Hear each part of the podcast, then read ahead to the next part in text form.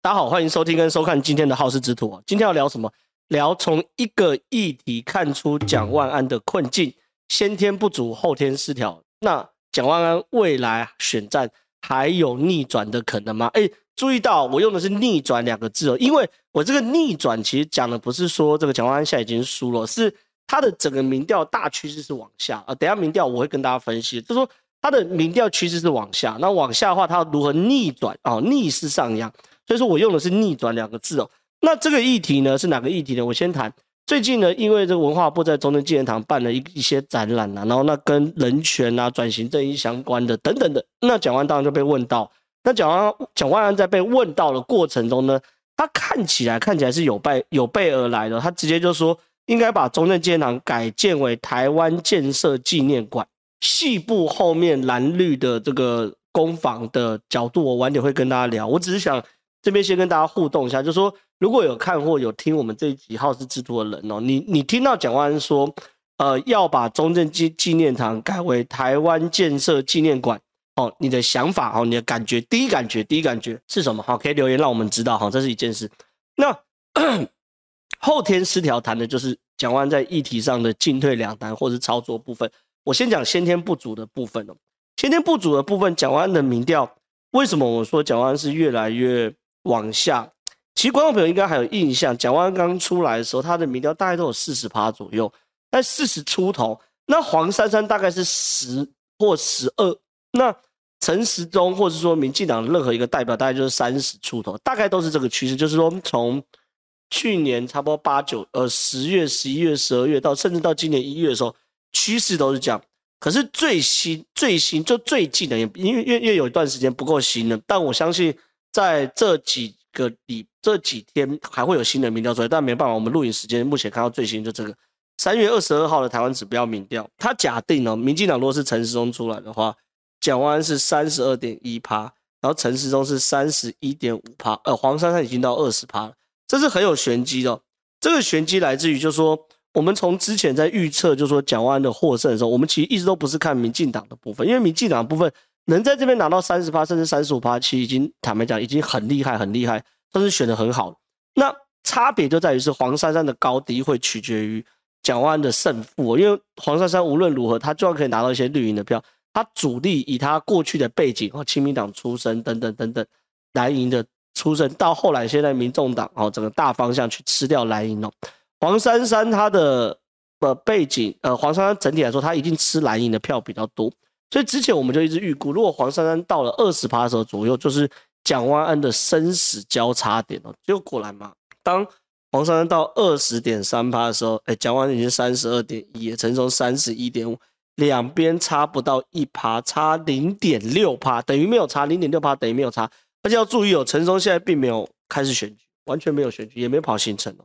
那另外一个有一个可能的人选是林佳龙，等下我岔开来聊一下林佳龙有没有可能在。这场战争中，代表民进党在台北市长选举。来，林佳龙的话，呃，就稍微弱一点，没有陈松那么强。陈松三十一，林佳龙再少六趴。蒋万不变了，三十二点一到三十一点三，几乎没变啊，就大概就是三十一、三十二这。但但是林佳龙跟蒋万的差距也很近哦，差六趴不到。黄珊珊反而多了一点哦，多了两趴左右。OK，所以说可能有些防疫的票或怎么样的，跑到黄山那边多个两趴。但是 anyway 距离也很近了，六趴绝对不是个安全距离。所以目前对蒋万来说，他的民调部分有个个人因素，就是说他的民调是一直往下滑的，这是不争的事实哦。那很多观众朋友会觉得说，把林佳龙摆进去是很荒唐的事情。我我我先跟大家打讲，因为第一件事情是林佳龙个人意愿很强烈哦。林佳龙对于台中的目前状况看起来是比较没有意愿哦。他个人对于台中呃台北是个人意愿是很强烈的，而且透过很多的表态来。来来来去争取这件事情，这是林佳龙的部分哦。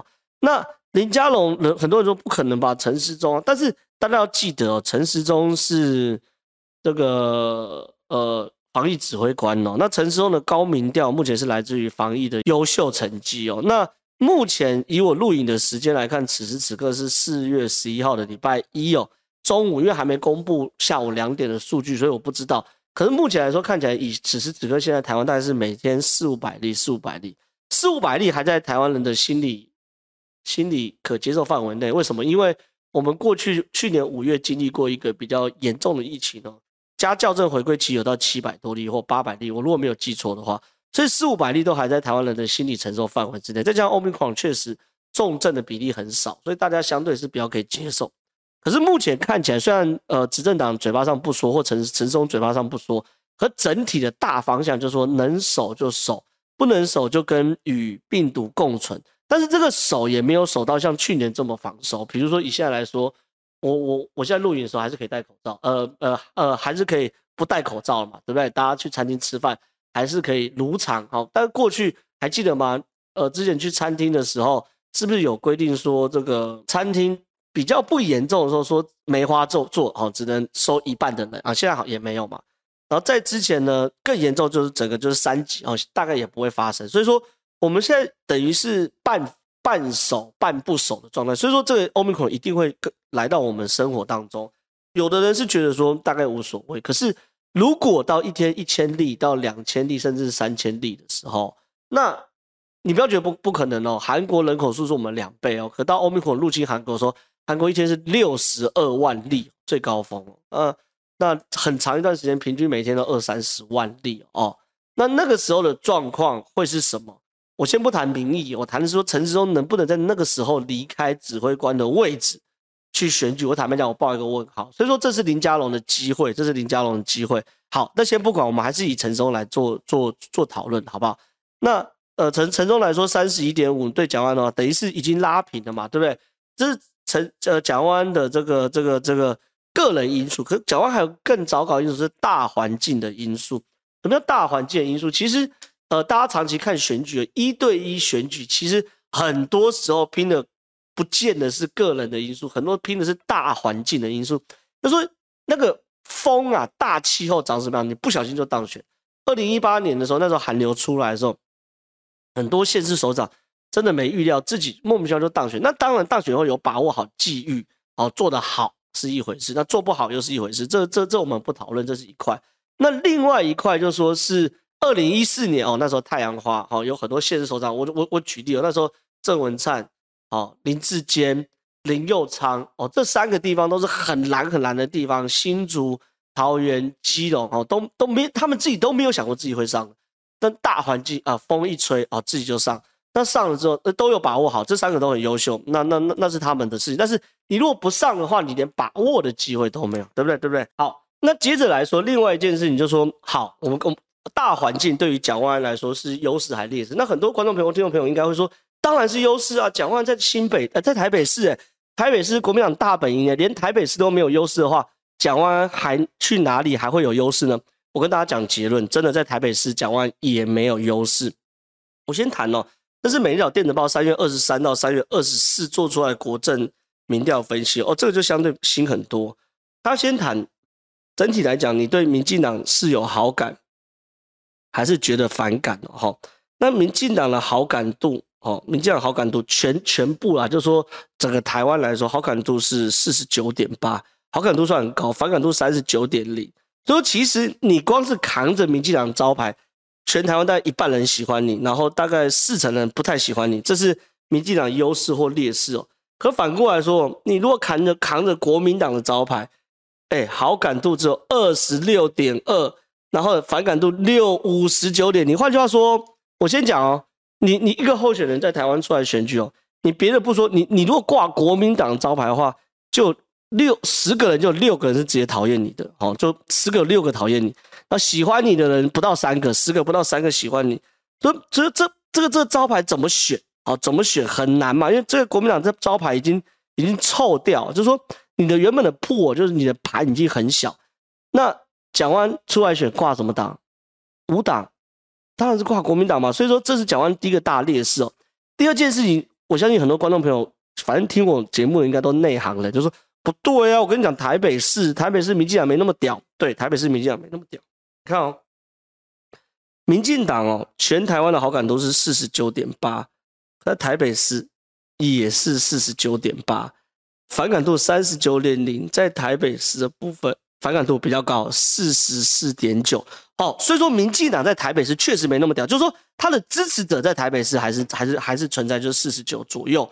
可是呢，他的反对者在台北市是比较多的，就是就是讨厌民进党人在台北市比较多的，四十九对四十四。所以说，聪明的观众朋友应该说，那就对了啊。蒋万在台北市的优利的的优势比较大，错，你要回过头回头看国民党在台北市更惨，你会你很难相信哦。你看哦，国民这个国民党哦，他的好感度在全国是二十六点二，可在台北市是多少？二十三点六。换句话说。台北市喜欢国民党的人低于全国的平均，这是二十六点。反感度呢，五十九点零。那台北市在国民党反感度呢，六十五点一。所以说，国民党在台北市的好感度低于全国平全国平均二十六点二到二十三点八，低于全国平均大概两趴多。那反感度呢，高于全国平均大概六趴，六点一趴。我就说，蒋万在台北市是很糟糕的，就是很很很很惨，就反而更惨。哎、欸，我刚才你谈的哦，十个人有六个人喜欢讨厌国民党，就够惨。现在是十个人里面有六个半讨厌国民党，这是蒋万在国民党在在台北市的困境。那请问，这算不算是蒋万在所谓先天不足后天失调的部分？当然是，就是说他个人的状况不是很 OK。然后呢，整个大政党的大环境也不 OK，这是蒋万目前面临到非常非常大的困境，也是蒋万为什么苦苦挣扎的原因。那对于蒋万来说，他能怎么做？好，能怎么做？我先跟大家谈。那观众朋友可能先会问我啊，先几个几个问题，一个一个来解决。就是说，观众朋友可能会问，为什么国民党在台北市的支持度那么低？不太可能吧？我我我判断呐、啊，并不是真的讨厌国民党，就是说。台北国民党在台北市的反感度那么低哦，可以到达这个六十五趴左右，这么高的反感度，我不认为是六十五点一趴嘛，我不认为是他在政党意识上他不是蓝营的哦，他政党的价值观跟意识上应该还是蓝营的，只是他对于现在国民党很失望哦，不无论是觉得国民党很孬哦，或者说没有战略，或者说被民进党压着打，他对国民党是失望的，所以说这个成这这这民意会反映在这边，并不是说。蓝营的人只有国民党蓝营人只有二十三点八，然后绿营的人呃就五十九点多，呃六十五点一，不是这样的分配，否则也不可能民进党在台北市的反感度有高达四十四点九，对不对？所以照理来说，国民党如果做得好的话，至至少这四十四点九完全可以吸纳成自己的支持度，不太可能只有两成多嘛，对。所以显然，我认为啦，在整个台北市反绿的情绪跟选票是在的，大概四十四点九，可是。国民党只承接了两成多，所以他在台北市的满意度只有两成。这样讲应该很清楚。那最后结结结论也不是结，我我在这边下个小结哦。所以再讲蒋万安的立场，如何凝聚台北市反绿的支持者，现在是他的主要课题。这个应该很清楚。你你凝聚了反绿的支持者之后，再加上你个人的魅力等等，妇女票、帅哥嘛，对不对？等等加上去，你就可能过半。这是很很很清楚的策略。可是蒋万最近做了一个非常非常大的议题操作失误，是中正纪念堂改名为台湾建设纪念馆的这个议题。我跟大家讲怎么怎么呃怎么样叫做议题操作失误，但是我我我我个人在那边是完全认为蒋万安这议题操作是正确的，然后我是鼓励他往这方向走，但是应该更细腻哦。我结论放在这边，细节我们再聊。好，第一件事情。呃，因为最近中正纪念堂有有有办一些人权的展览等等的嘛，那蒋万安身为绿呃蒋中正的后代，哦，他当然是一定会被问到这个问题嘛，所以蒋万安就直接在受访的时候受访哦，他并不是开记者会，也不是特别干嘛干嘛，听清楚是受访的时候说，中正纪念堂应该改为这个台湾建设纪念馆这个议题，他强调台湾的经济成绩、民主成果。不是一个人或一个家族可以做成的，而是不同族群世代共同努力才有成果。所以他觉得啊，台湾要纪念，不要去纪念一个人，然后就是蒋中正，那或是一个家族，就是蒋氏家族。台湾能有今天，是很多族群世代共同努力的才有的果实。所以呢，不要单纯去纪念蒋中正嘛，对不对？中正纪念堂，而而是要纪念整个台湾为台湾建设的点点滴滴，包含李国鼎。哦，孙运权，哦，甚至后来包含，即便是陈水扁，我认为他的包含一些二次金改的改革，哦，李登辉那当然在民主上进程，然后到马英九哦那一段时间确实度过一个两岸相对和平的地方，到现在的蔡英文哦，蔡英文总统在台湾把台湾推向国际，正式进入到国际队，让台湾在世界的能见度见非常非常高。好，大我帮蒋万把论述写完讲完整，大概都可以做做做纪念，不要单纯只纪念我的阿公，好不好？拜托拜托，好，大家大家这个概念，大概是这个概念。但是但是但是，我先谈绿营跟蓝营的反应哦。绿营的反应某种程度是有参考价值。我先谈，因为其实蒋万的大方向没错嘛，你一直去纪念蒋蒋中正，其实没有票嘛。讲白话，我就没票，大家越来越不能接受嘛。好，郑运鹏指出中正纪念堂转型问题讨论许久，蒋万提出改名的想法，整体而言是进步哦。郑运鹏的想法跟我想法第一时间是一样的，OK。但是要请教铜像要如何处理，因为很多受害者不希望再看到铜像放在那里。呼吁蒋万提出具体方案说说服国民党，若只是为了选举做这件事没必要。他的一个 key point，铜像在哪里？好，洪申翰洪森汉了，民进党不分区立委哈，蒋万要不要说清楚？你心目中的台湾建设纪念馆内会不会存在蒋介石铜像？哦，这是洪森汉的。那李永德哦，文化部部长，他是中正纪念堂的主管机关了，他要说蒋万要先厘清中正纪念堂的铜像与堂体要如何处理。要先讲清楚，至至于要改成什么，可由社会对话共同来讨论。有没有发现，民进党的每一个人，这这个新闻都查得到，几乎民进党每一个人，他没有串供啊，哈，被问到第一个问题，都大概都是在同向该如何处理，这个就是细节问题。就说有些议题啊，你可以短打啊，啪啪啪啪，像柯文哲就是短打的高手，他很很很擅长一些小议题，然后拴回去就短打高手，可是。台湾哈转型正义这个议题哦，无论从现在开始是未来十，乃至于我个从现在的过去的二十年、三十年，乃至未来的，我认为不要拖到二十年、三十年，拜托五年到十年，都会是一个极端重要的议题，而且是主议题。那转型正义是个极端重要的议题，也是主议题的时候，蒋万安身为姓蒋家的后代，他是更需要去面对转型正义这个议题。